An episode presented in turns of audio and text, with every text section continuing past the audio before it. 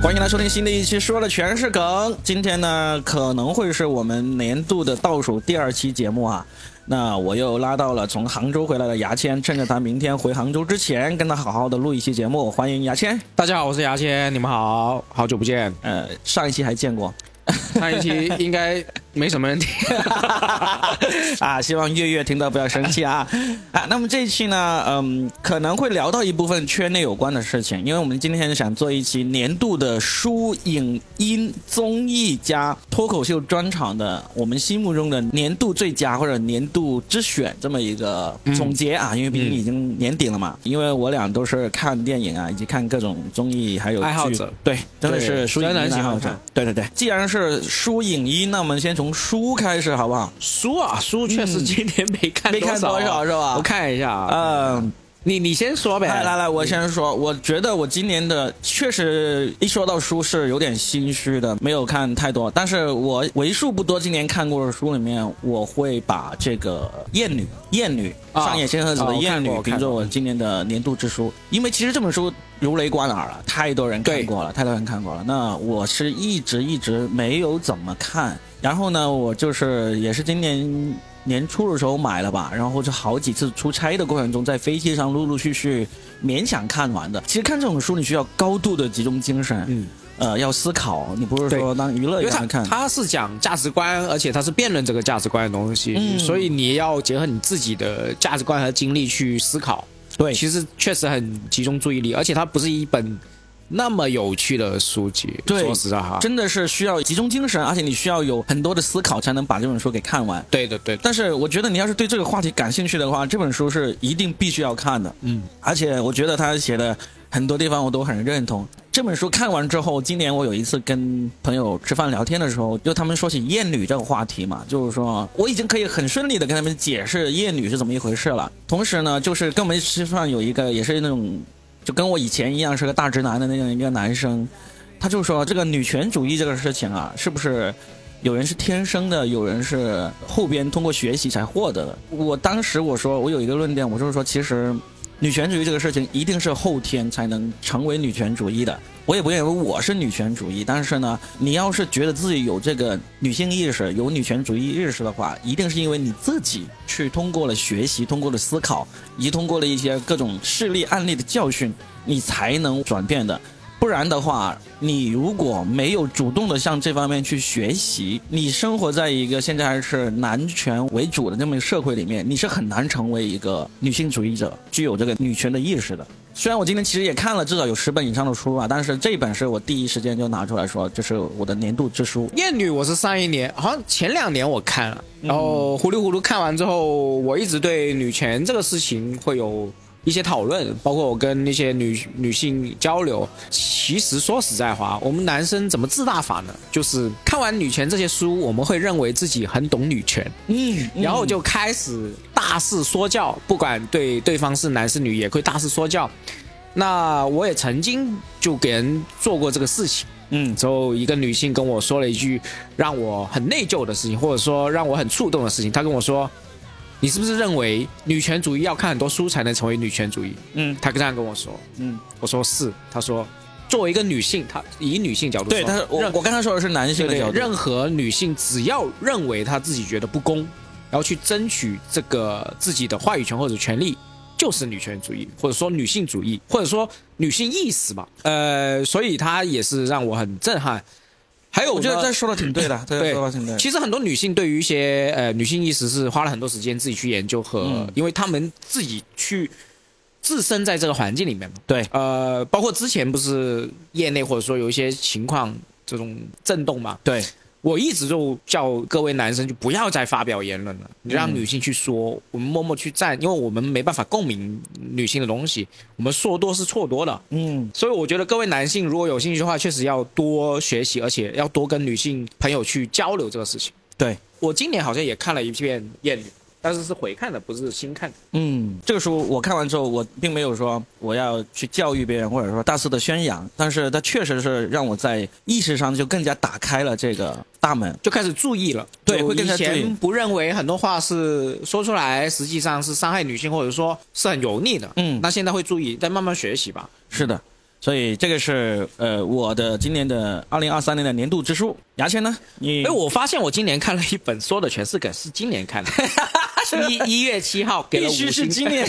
一一年啊，但嗯。但我当然不是推荐这本书了啊，推荐可以推荐。我靠，我这本书被人在豆瓣上干到七点几分，在微信读书上六点几分，我好伤心啊！那实际啊上这本书我觉得是质量很高了，因为我我说实话，我看我这个不是我的年度之选啊，但是我要是说一下，因为 Robin 自己说有点尴尬，我看了业内很多人出的书，说实在话我都看了，因为这是我的工作。呃，如果说我觉得不够好，或者说呃我觉得有瑕疵的东西，实际上我不会拿出来说了，就不说嘛，不挡人财路。对那 Robin 这本书，我是觉得真的很有用，而且它很容易读。我之前已经写过文章和在不同的平台说过，我就不再说了。嗯但这本书，嗯，七点多分确实是低估了啊。嗯我不知道为什么会搞那么低，我也不知道里面有什么差的东西会让大家觉得质量低，我是不知道的。反正评价的人都有他的自由嘛，这个好没什么好说的。那我今天要推荐一本书，我看了很喜欢，而且呃追着看的，就是我前两天也是跟 Robin 说过，叫做《东京罪恶》。《东京罪恶》本来我是上一年看他的美剧，然后今年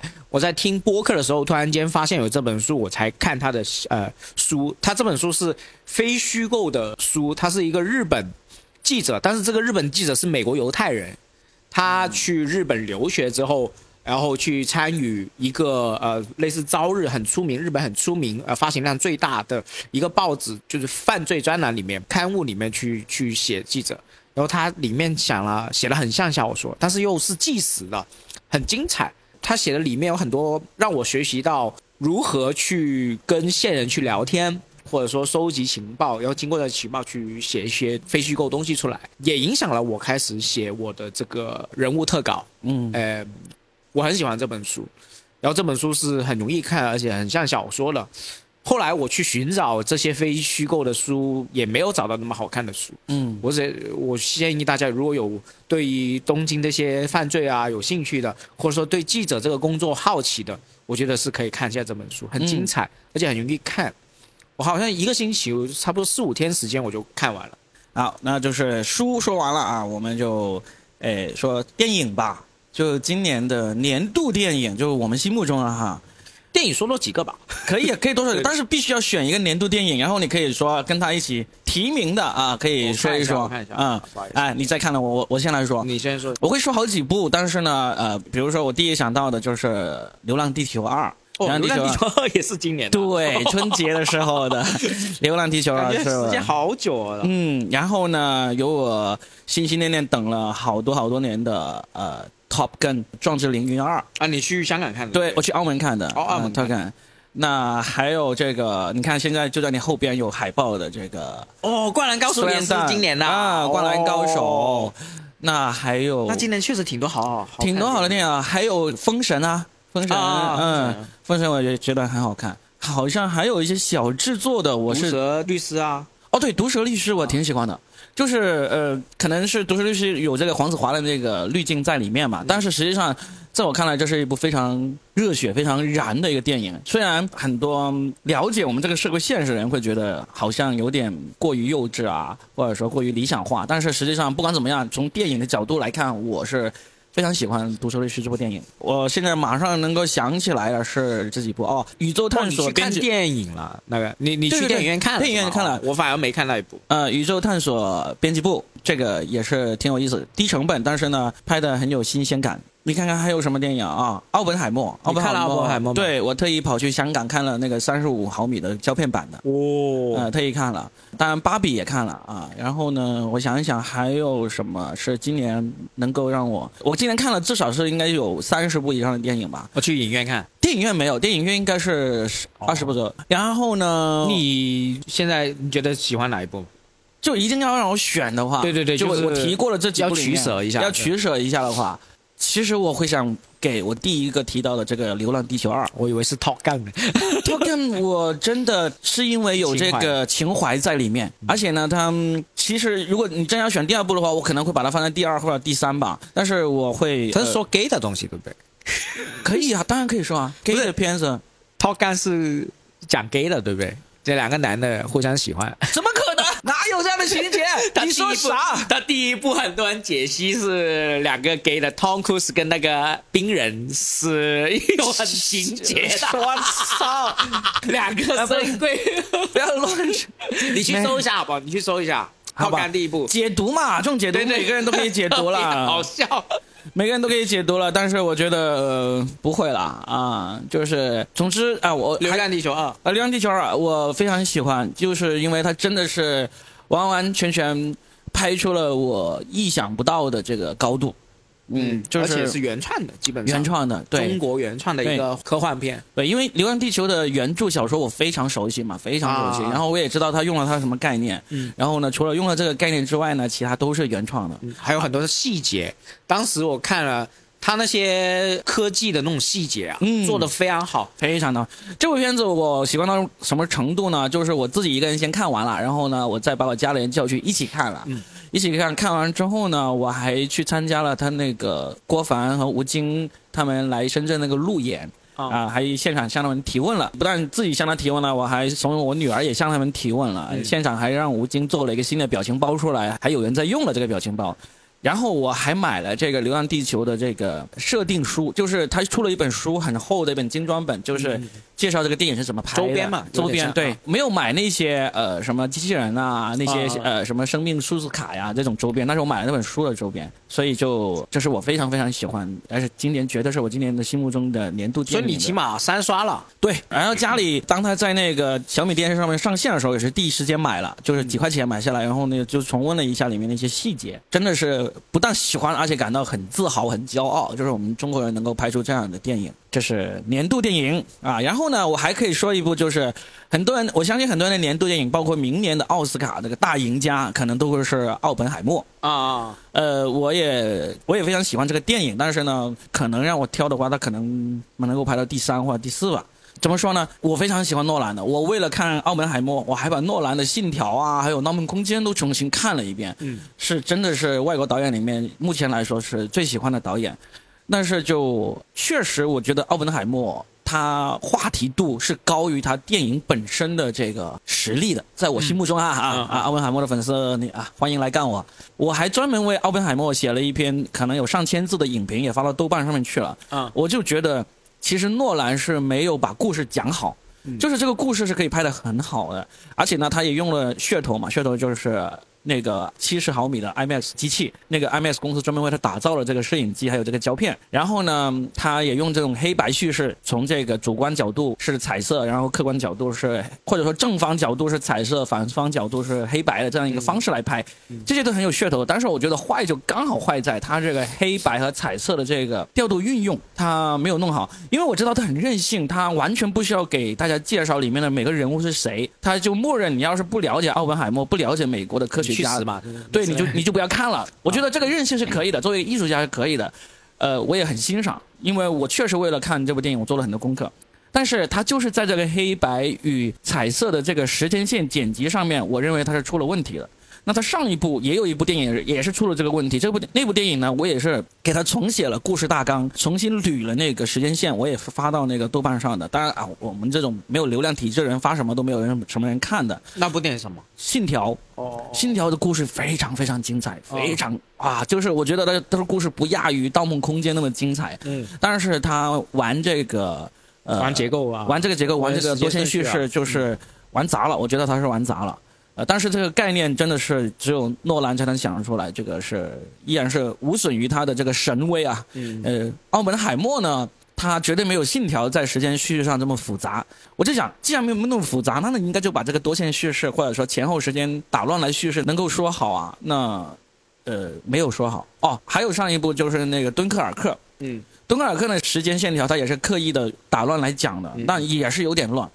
就是对于一个普通观众来说，没有那么友好。你对于那个你的影迷做了很多功课，提前做了很多准备，或者二刷、三刷的人来说呢，可能会看得很爽。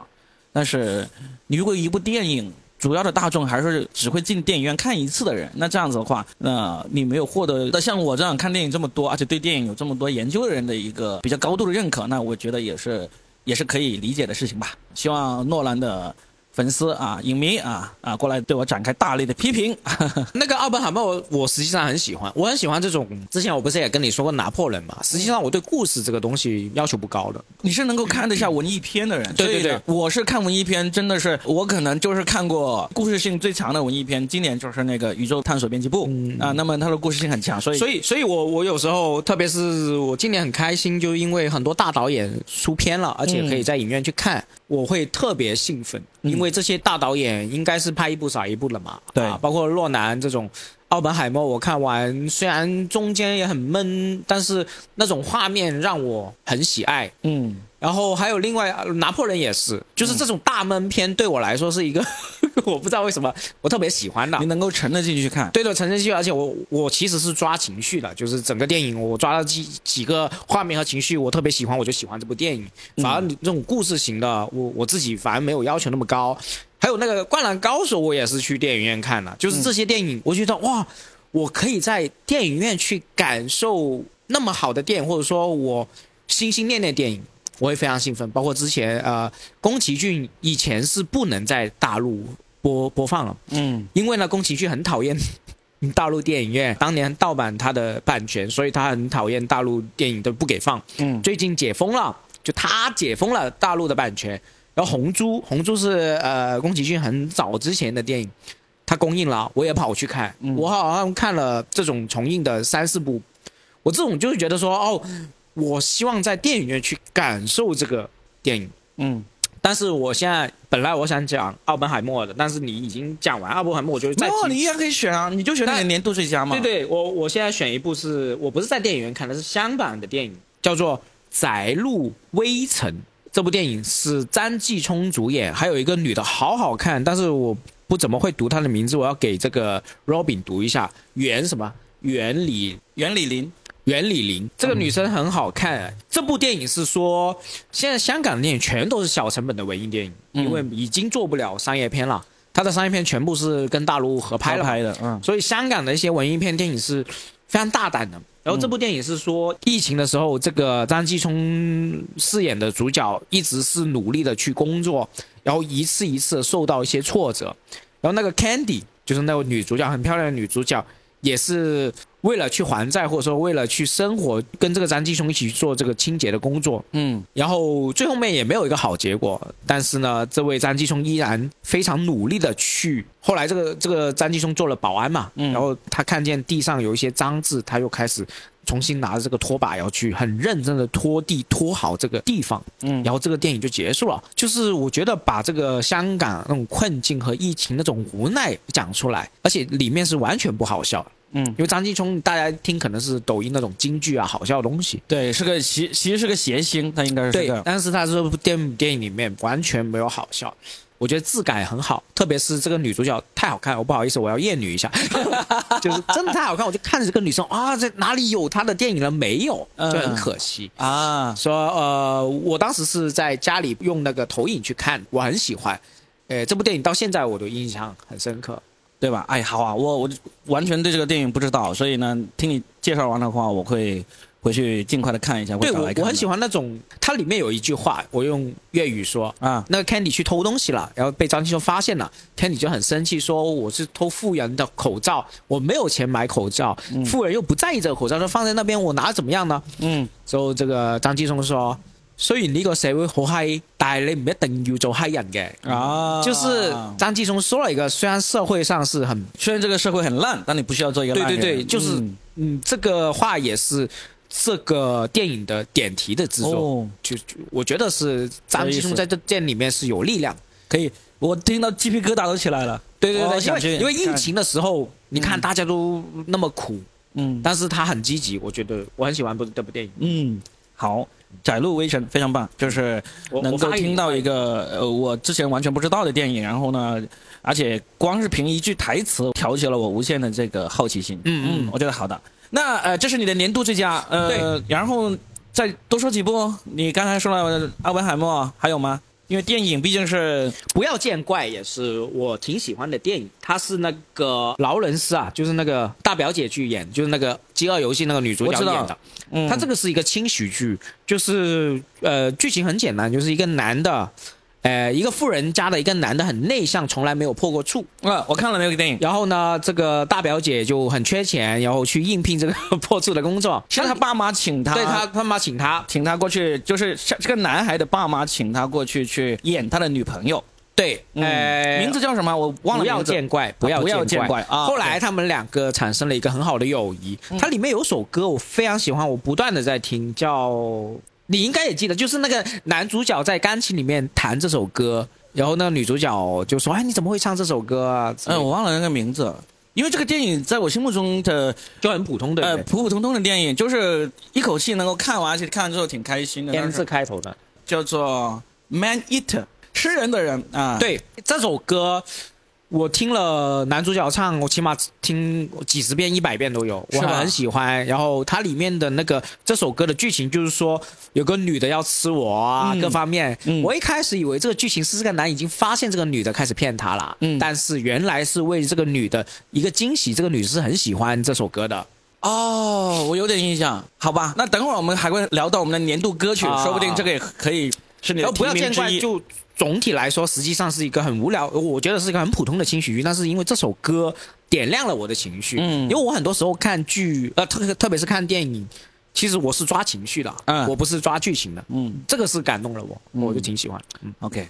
好，电影我们就提到这里，呃，嗯没有补充的话，我们就进入下一个我们的年度奖项提名啊。说完电影，我们就说电视剧吧，就是我们哦今年看过的剧集啊，年度剧集。我觉得我马上要说的这个呢，就是我前面说的书和电影，可能都会有人有挺多人表示不能认同，或者说另有选择。哦但是我要接下来要说这个电视剧。我感觉，我觉得呃引起的争议可能会相当的小。哎，是不是大陆的？对啊，那你肯定猜到是哪一个了啊你说，你说，你说，你说。漫长的季节，啊，是吗？我以为是狂飙啊！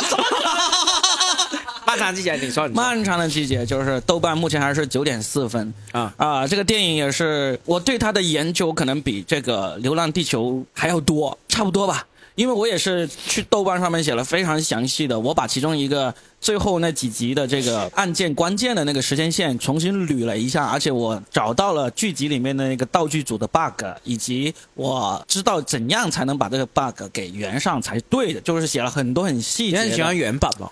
啊？你很喜欢去圆这些 bug？？对对，因为我是编剧嘛，啊 我我觉得就是让我来做，怎样把这些 bug 给补上，然后让它更完美，这是我有一种强迫症这样子会做的。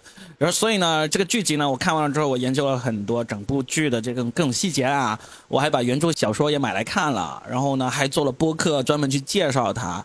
然后呢，就在好多不同的场合有提起，毫无疑问是我今年心目中的年度剧集。但被你这一说，我可能要看完它，因为我之前看了两集，我没看了，我感觉节奏很慢，而且呢，我是很害怕怕看那种悲剧，就是那种不悲，就是那种什么呃，他不是有一些剧情，我看抖音里面有一些性骚扰啊那些，嗯我我会很难受，你知道吗？嗯就是这种会很揪心，我就盖住了。但是我漫长的季节，我也有一些缘分在里面。嗯我一开始不知道，后来才知道它是鞍山钢铁厂的一个作为原型去做了。嗯我刚好那一段时间就去了鞍山去旅呃去旅游嘛，嗯然后去逛了这个鞍山钢铁厂，所以我嗯。对他的这个东北的故事原型会有比较浓厚的感情。哎，说到这里我就要打你脸了。啊。因为整部剧都是在昆明拍的，啊。对，但是他那个就是说的是那个说相当于鞍山那边的那个城市的故事，对是这样说对对对，呃，我对这个剧喜爱的程度还是我今年七月去昆明旅游了，我就啊专门去了这个昆钢。呃，昆明炼钢厂就哦，在那个、他讲的是昆钢吗？不是是鞍山，是东北，哦是东北，就是有很多人呃不知道他在哪里拍的，但是有一些很厉害的博主，他通过里面的一些植物啊。判断出这个电影不是在东北拍的。啊。然后当然后面就真的已经有人挖出来他在哪里拍嘛。啊。他说就里面有很多植物啊是不可能在东北出现的，因为它不属于那个纬度的那个植物，啊是生活不了的，就有好多好多的细节，真的是太好看了，就嗯这个我回去会看一下。对这个剧值得这辈子都在给人不停的安利，因为它没有什么很强烈的过时这种说法。这个剧就有点像，比如说我岳父岳母他们是五十年代生的人，他们就不断的向我安利什么人世间啊那种讲这种大概是从五六十年代一直到现在两千年左右的这些故事嘛，这些都是他们最青春年华的时候的那个故事。而《漫长的季节》对于我来说，就可能就相当于《人世间》对于我父母辈的人的一种感觉，因为他讲的就是九六九七年毕业的那个呃入学的大学生，从九六年一直到现在二零一几年的这些故事，就是我最青春的年代。我也是九六年读的大学，所以我看的里面的那个故事情节，就当然因为他讲的是东北，跟我生活在广东的人没有什么交集，但是。呃，我能够感受到那个时代的脉搏。这个电视剧最好的还不是里面这时代的痕迹，而是它整个故事的叙述手法，呃故事的这个在里面呈现的这个人性的这个真实的反应，这个是非常棒。而且他们里面的幽默元素特别多。作为一个喜剧人、喜剧编剧，你看到里面这些精心设计的这个完全不落俗套、完全没有网络梗、完全没有偷懒的这种喜剧设计，你就会觉得牛逼。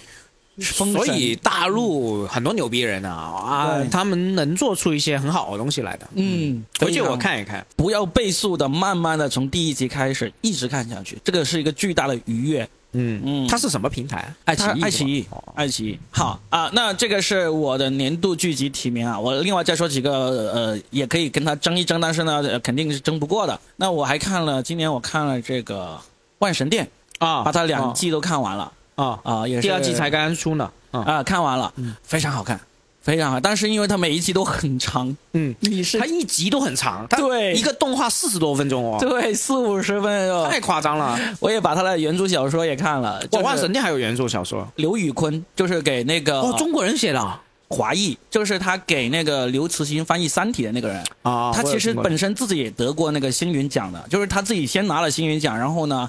呃，帮那个刘慈欣翻译了，把那个中文版的《三体》翻译成英文之后呢，刘慈欣也拿了星云奖。所以这个刘宇坤其实是非常非常棒的一个华裔的科幻作家。《王神殿》还有这个《Course 骇人来电》哦，你当时在朋友圈发了，我点进去发现它是个语音频来的。对，它严格来说实际上是一个呃广播剧。啊，但实际上它也是呃视频的形式放出来的。对对对，所以我点了一点没没看进去。你你就你就感觉就好像看着一个屏保看了九集屏保一样，但是呃非常值得看。就我给你简单说一下，也不知道人，它是一个。它字幕是有的嘛？对，它有字幕，然后有一些音波在那边，对，然后呃有一些演绎不同的人，然后再有环境音这样，嗯，大概是这种情况。对，就是一个广播剧，应该还是很需要注意力去看的，因为啊，对对对对，我说的所有剧集、所有电影，其实都需要巨大的注意力集中去看的。要是你没有完整的时间，呃，去看这个的话，那可能你会觉得很无聊、很 boring。但是这是我的个人选择嘛？啊，呃，那剧集的话没有了。啊，因为我看剧看的不太多。我最推荐，我刚刚看了看，哦，我发现我跟 Robin 的这种剧完全是错开了，这才有意思啊！都一样有啥意思？最后的生还者我很喜欢，我之前也推荐过给 Robin，但是 Robin 应该没有看。嗯，最后的生还者是一种节奏很比较慢。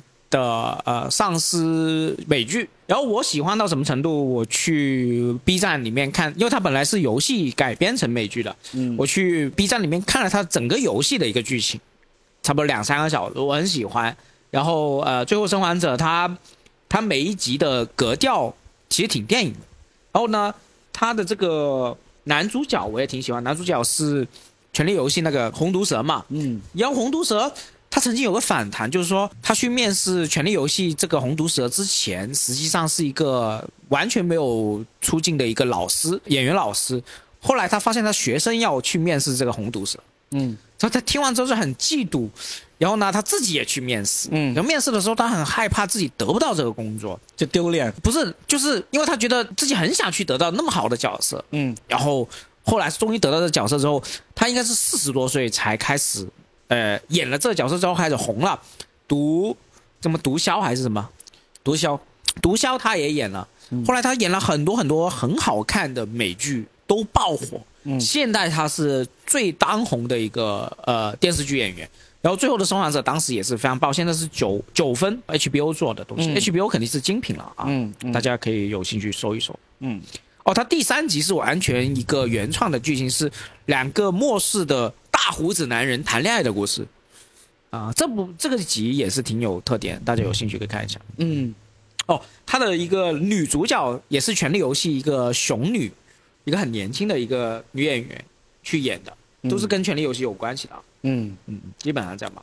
好好，我再说一下我对准对准，我再说一下，我看一下《留人》，我最近在看，我知道，他是哦，你也知道，我看了两季，我都看了。对他现在出了第三季，我在看。第三季已经放出来了是吧？对对对，嗯，然后呢，这留人是那个，哎呀，我整天忘不知道怎么读这奥德曼，啊加里奥德哎曼做主演的。嗯然后你一看他的形象，就觉得他好臭、啊，就是流浪汉啊，或者放屁啊。他是说，嗯、英国一个特工，一个被边缘特工的一个特工机构，然后全部都是特工 loser，去执行任务，去救人啊，各方面。哦呃，这个奥德曼我觉得很有魅力。他现在因为英剧，他每一集很很少的。我看了，我不喜欢这个剧。哦，你它不喜欢是吧很高很高分，而且我也是一口气看完的。啊就是，但是我觉得他说的故事太假了。啊？就是他这故事不能让我信服，嗯这是最大问题。因为你你你你可能刚才你也已经发现了，我对于故事的严谨性是嗯很高要求的。啊我觉得他的故事，我知道当然必须是虚构，对不对？嗯。但是比如说我看那个嗯《谍影重重》，就是那个《Born Identity》，啊这个我就我就看得很投入，我都知道是虚构，而且我也知道这些事情我永远这辈子都不可能接触。那为什么你要看两季呢？因为第一季看完的时候还没有到故事让我觉得这么荒谬，啊，然后第二季看完之后我就觉得特别荒谬，就特别的让我呃不能信服里面这帮人，甚至这个部门的存在我都不太相信。第三季会更荒谬，所以你？不用看了。我可能就更加不喜欢看。就是，但是它的质感是很好的，包括你说这个加里奥特曼。哇，他他在里面演的真的是，你好想抽他，而且隔着屏幕你都能闻到他的他的臭味的汗臭。所以我就是因为这个角色才喜欢。就是所以说我跟你看任何东西的那种想要的点不一样嘛。啊因为反正我对剧情，因为我很多英语我都他妈看不懂，啊，然后我对剧情反而没那么严格，反正啊这个人很好玩，我就开始看。对，这是我是看人物或者说情绪的，我对留人的不喜欢，就可能就跟我不喜欢那个让子弹飞一样。就就是我也不喜欢。他们的质感、他们的台词、他们整个人的这个精神状态或者形象都超级牛的、超级漂亮或者说超级立体的。啊但是它里面的故事、讲故事的方式，以及这个故事的结构，还有这个台词对白，都让我觉得这不像是地球人会这样说话和行事的。所以，所以啊，我我我能够找到，我今天聊到这里，我就能够找到我不喜欢李玟的原因了。因为我这么多年以来，我一直都不喜欢让子弹飞，但是我每次一说出来，我。不喜欢让子弹飞，都会被很多人鄙视，都觉得我 low 啊，去吧，没有品味。但是没办法，我就是不喜欢。很多人也不喜欢。啊我总之我可能你那些朋友装逼吧。我不知道，我在任何一个场合我都毫不掩饰我对于让子弹飞的这个不喜欢。还有一个我挺想推荐的，嗯，白莲花度假村，它哦好看你看了是吧？好看，两季我都看了。它很寓言的感觉，呃，对对的对的，很它非常寓言的一个美剧，它都是说一个度假村，呃，所有去度假都是富豪白人，就是讲这帮富豪的这个度假方式嘛，对对对在一个地方生活，呃，可能一周到十天左右的时间，然后呢就发生了凶杀案，嗯。然后呢就破案的这么一个过程，然后就把里面的每一个人的生活呀，他们呃这些呃有钱人，他们都有各自的故事，在这个岛上也发生各种冲突、矛盾、猜疑，非常精彩，非常精彩的一个剧，它节奏很慢，嗯，然后呢，这个故事也不复杂，当然它会悬念一直会留到最后一集出现。但是呢，我非常高兴的是，就是我愿意追它的第三季，是因为我在里面有一个角色我很不喜欢，但是他竟然是为数不多的活了两季的人，谁啊？就是那个有钱的富婆啊，她继承了她爸爸的那个，然后她第二季死了。对，所以我就才想着去追第三季，因为我真的很不喜欢她的故事，我非常不喜欢。但是她在这个剧集里面的那个获得的评价很高，她甚至啊因此好像拿了那个金球奖的最佳女配角，还是因为他女配角足够让人讨厌嘛，有可能是这个原因这个原因。但我真的不喜欢她的故事，所以就呃，他第二季最后死了，我是挺开心的，至少第三季不会再看到他了。这这这部剧很好看，质感很好。它是是不它是不是 HBO？好像是 HBO 出的，对啊，质感很好、啊。嗯有些质感很好都不能用语言去形容，就反正就好看。对他现在很出名，那个悉尼妹也在里面。对，第一季对呀、第一季。是不是说好好，剧集我们就年度提名以及我们值得拿出来跟大家分享的都说了。接下来书影音，然后我们可以说音乐吧。呃，音乐音乐可以讲讲，专场最后最后讲嘛，就是调一调他们，因为毕竟也是圈内多一点嘛。今年你最喜欢的歌曲或者歌手或者乐队可以说一说，跟大家分享一下。因为刚好网易云不是就开始做那个年总结嘛，，对对对，我就看了一看我的前十。卢凯彤是今年，我其实我以前就很喜欢他，但是卢凯彤我最近我今年又很喜欢他，对，你还专门为他写过这个写过文章章嘛，嗯，然后他有一个叫做“你根本不是我的谁”，我基本上是听了应该是第二名的。就老歌嘛，对吧？就是他，他本来是原唱是谁了？我不知道，哦、反正他他翻唱了很多，然后跟你根本不是我的谁，他这个角色很舔狗，卢凯彤是已经去世的嘛，他去世了，去世了。嗯，它里面有很多呃舔狗的故事，那让我这个感触很深。就是这首歌的故事，就是 一个舔狗对这个他喜欢的人就很生气嘛，因为他喜欢人完全不理他，这样啊，你根本不是我的谁，才开始生气的在骂他。嗯基本上是这样嘛。还有一个人回家啊、也是卢凯彤唱的啊。啊、我也就是这这就是你的年度歌手了，对不对？对就是虽然虽然他不是新人啊，也不是也没有推出新的作品，但是呢，就是我基本不认识什么新人，啊，所以你你对于音乐没有特别的这个想要跟大家分享的那个对我欲望不大，你说嘛？嗯，OK，好啊，我可以分享一下我今年年度的歌曲，也是我在这个这些音乐 A A P P 上面听的最多的，就是陶喆的重新 remix 的一个歌，叫做 I'm OK 啊、啊，这个歌听得出很中年危机了。对不对？非常好听，非常好听，就单曲循环的听，而且他这首歌重新 remix 之后呢，被那个耳帝也写了非常长的那个微博去夸奖这首歌，老弟就是专门评价评价音乐的一个对音乐评论员。嗯大 V 嘛。啊、但是陶喆嘛，我没有太喜欢，但是但是这首歌是因为当年那个版本刚出来的时候，这首歌并没有是成为陶喆的这个经典代表作之一，但是现在 remix 版本反而是非常的惊艳。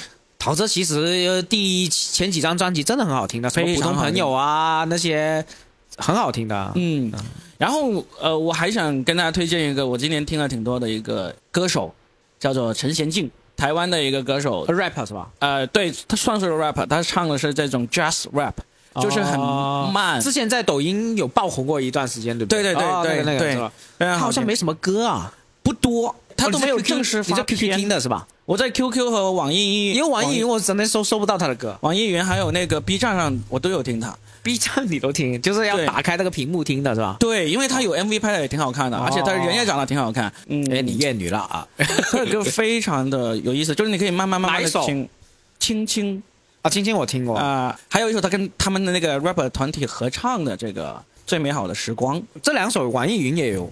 对。然后呢，他今年还给那个台湾有一个很红的剧集叫做《此时此刻》，他在其中一集的那个片尾曲是用了他的歌，叫做《Bowling》啊，那首歌也是挺好听的。那他还有一些台语的歌，也是哦回去搜一下，听不懂台语，但是呢，那个他的那个音乐节奏、音乐性还是非非常强的。因为我其实我一直不太喜欢 rap，就是因为我觉得很多 rap 那个音乐性不够强，他的歌词虽然很棒。但是呢，陈贤进的这个 jazz rap 就刚好是在我这里呢，他就刚好是把这个音乐性和这个歌词的这个趣味性和意义融合到了一起。我本身就挺喜欢听爵士的那个音乐嘛，所以希望他多出点专辑，因为他在网易云音乐的音质不太好，啊、对吧？就是他好像没有正式出什么，呃他没有正高质量的那种内容，就是那个音质啊。嗯所以希望大家就是那些台湾，妈的给点钱给大家唱好听一点，行不行啊？对 他今年其实是给两部台湾的剧集呃唱了那个片尾曲，还有一个就是那个《造浪者》，台湾哦我知道我听听说我知道这个然后然后然后里面他跟那个六王合唱了一首歌叫做《A No Means No》，也是非常好听的一个歌。你这些在 B 站找找吗？呃，B 站啊、网网易云啊、呃呃那个 QQ 音乐都能够找得到。哦，我再说一个我很喜欢的，我其实非常喜欢听日本音乐。呃，他有个歌手叫巨岛直子，她是一个女生，嗯她一首歌叫《Close to Me》，就是靠近我。嗯我很喜欢听情歌，我对情歌有一种迷恋。嗯然后特别是我在杭州骑这个电瓶车从 从地铁，然后开到这个我家里那边那十几分钟，我就听了《Close to Me》，我也是很喜欢。嗯那他的故事就是情歌嘛，哎，不不需要多解释了啊。嗯，好啊、那么最后因为我再推荐一个，当然了，我再推荐一出来一说出来，肯定也是被很多人呃你怎么那么在意其他人啊？别、管他嘛。对呀、对呀、对啊、有一个呃文艺青年音乐爱好者非常推崇的乐队，他们的歌我以前也听，也买过他们的专辑，然后呢也算是挺喜欢，但是呢，今年我去现场听了他们的现场演奏，真正喜欢他，真正喜欢他，因为现场那种魅力实在是太强烈了。什么？因为我今年去广州参加了那个草莓音乐节嘛，就在上面听了好多乐队的那个演唱，就是他的现场上我整个人非常震撼的，那就是万年青年旅店。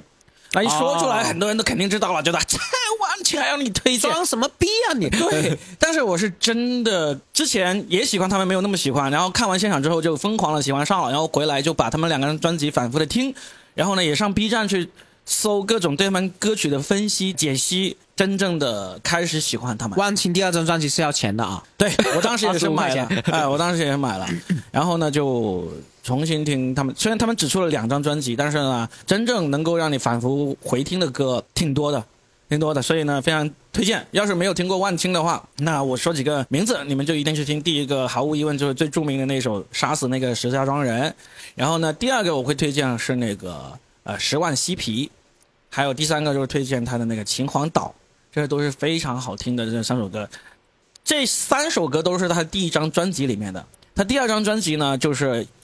去听现场肯定非常非常棒了。当然，他第二张专辑的那个什么山雀啊、采石啊这些呢，也是很多人喜欢。但是我觉得在这歌词的传送性上面会稍微弱一点，就远远没有那个第一张专辑里面那些传送性那么强。但是呢，两张都非常棒，非常值得听。哦，我补一个吧。呃，我之前在我很喜欢刷抖音嘛，因为有时候抖音就乱刷，很无聊刷。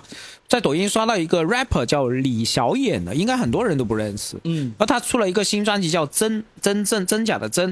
有一首歌叫《吃软不吃硬》，嗯，而李小眼好像是山东人还是怎么样？然后他在这么他的很多他的 rap 那个词啊，是很很有表达、很有观点的。李小眼眼睛的眼，嗯，呃，叫《吃软不吃硬》，也是进入我这个十大名单里面，就是云云音乐统计了。嗯，我很喜欢，大家也可以搜一下啊。嗯嗯，好，那 我们书影音都说完了啊，终于到最后，我们留十分钟时间来说一说我们的老本行。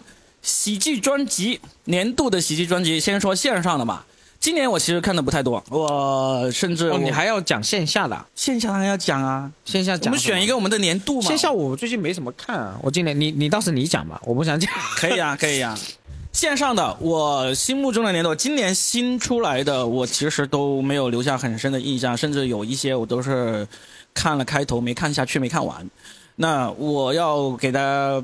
告诉大家，我今年心目中是看过的线上，呃，我最喜欢的专辑是，其实已经是二零零一年啊，二零一九年的了，只不过我是今年才看到，他就是一个叫做嗯麦克比利亚利亚尔，然后呢，他的专辑叫做 The New One，叫做新手爸爸，他是完整的讲了一个网飞的专场，讲了他跟他老婆原来是一个不想要小孩的人，然后呢，到他决定要小孩，他的心路历程。以及这个小孩出生之后，他面对的各种各样的困惑，以及怎么解决这个难题，最后怎样跟自己和解。而且它里面有用到了一些纯单口以外的东西，就是它有一些道具，它中间会有呃从舞台上方突然把他女儿出生以来的所有玩具，对他来说有纪念意义的玩具，就从那个天花板上全部咚一下倒了下来，就一下子吓到了在场的人，因为倒下来了可能有上百件这样的玩具。他就一件一件拿上来跟大家解释这个玩具跟他有什么故事，就是他整一个不是一个爆笑的专场，但是你可以想看到这个人是非常有经验的老脱口秀演员。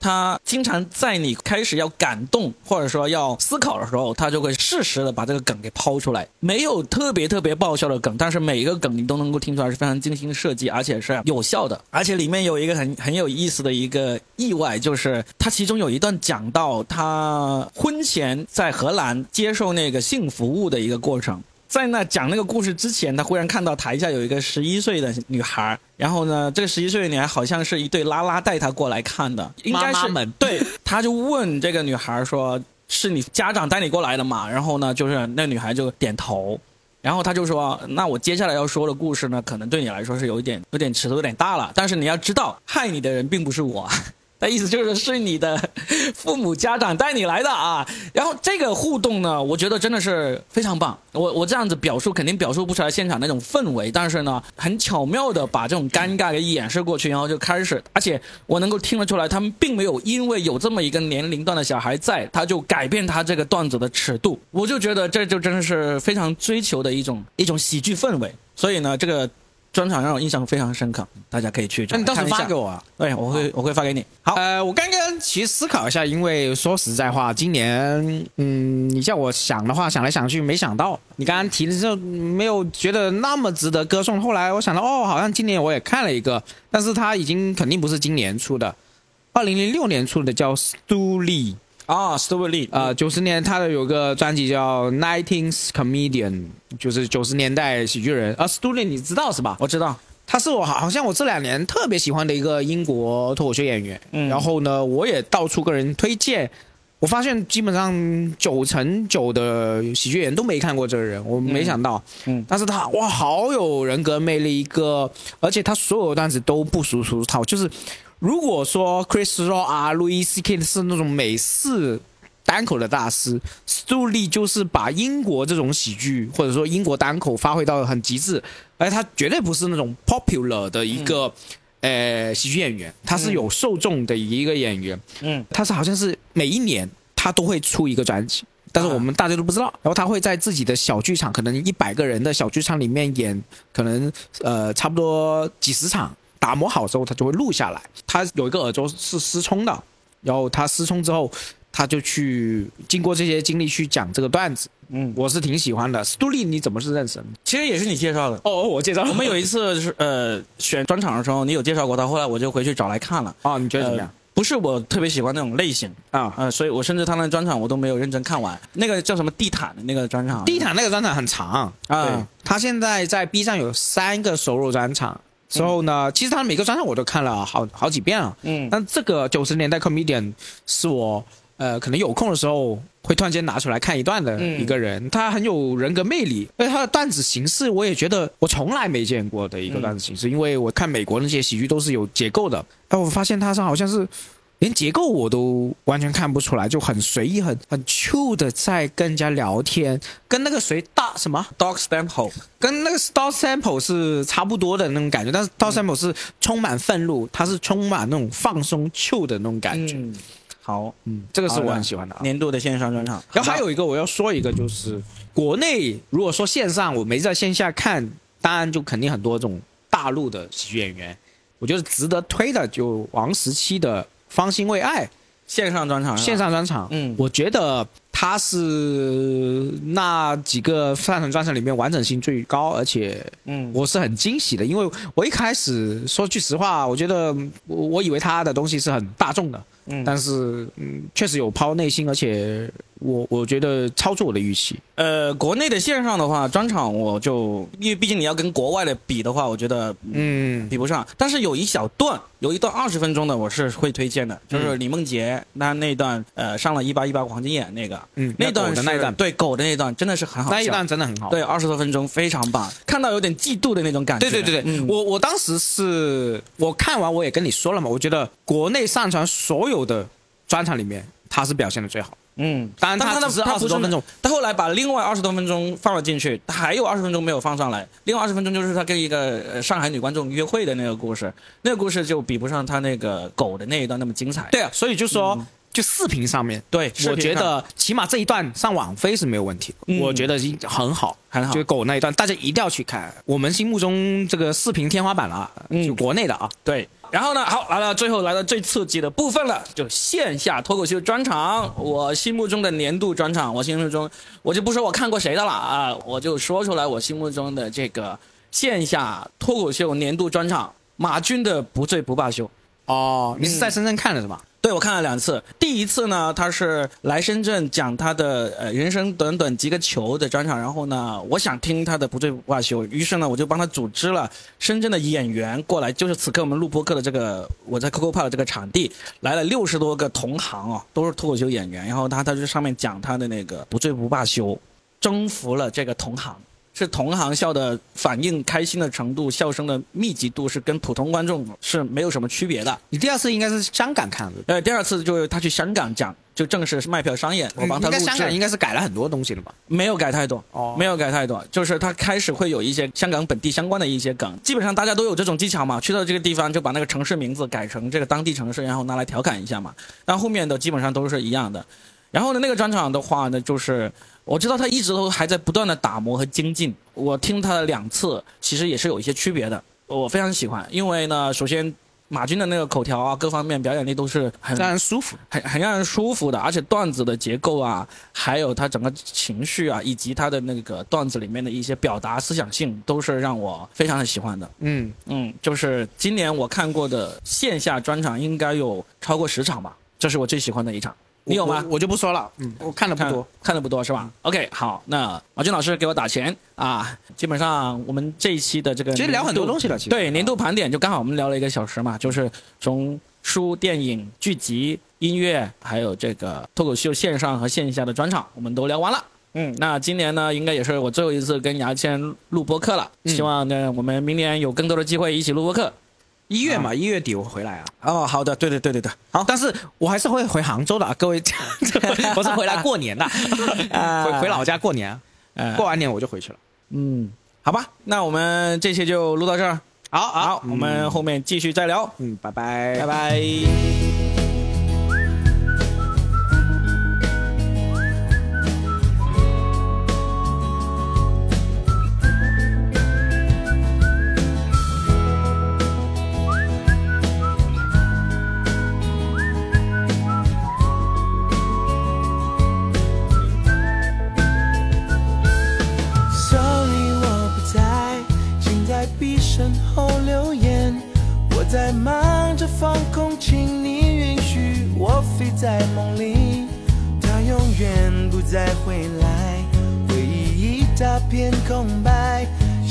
有一天我会 OK。是谁忘记了初心，还是半途就放弃？现在只能哭笑对着镜头，傻傻闭眼心。或许不必再期待，直接 cancel 比较快。再多遗憾也不能重来。希望那一天我还会 OK。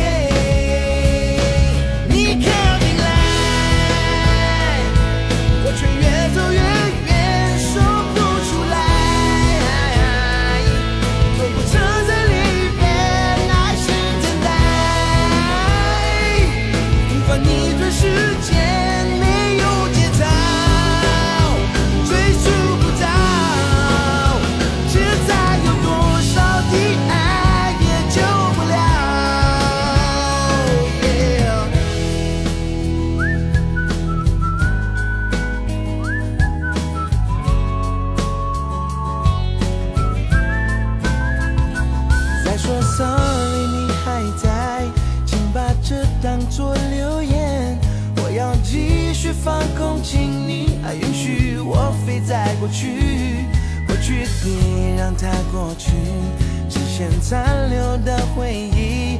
希望有一天我真会 OK。其实我现在非常不 OK。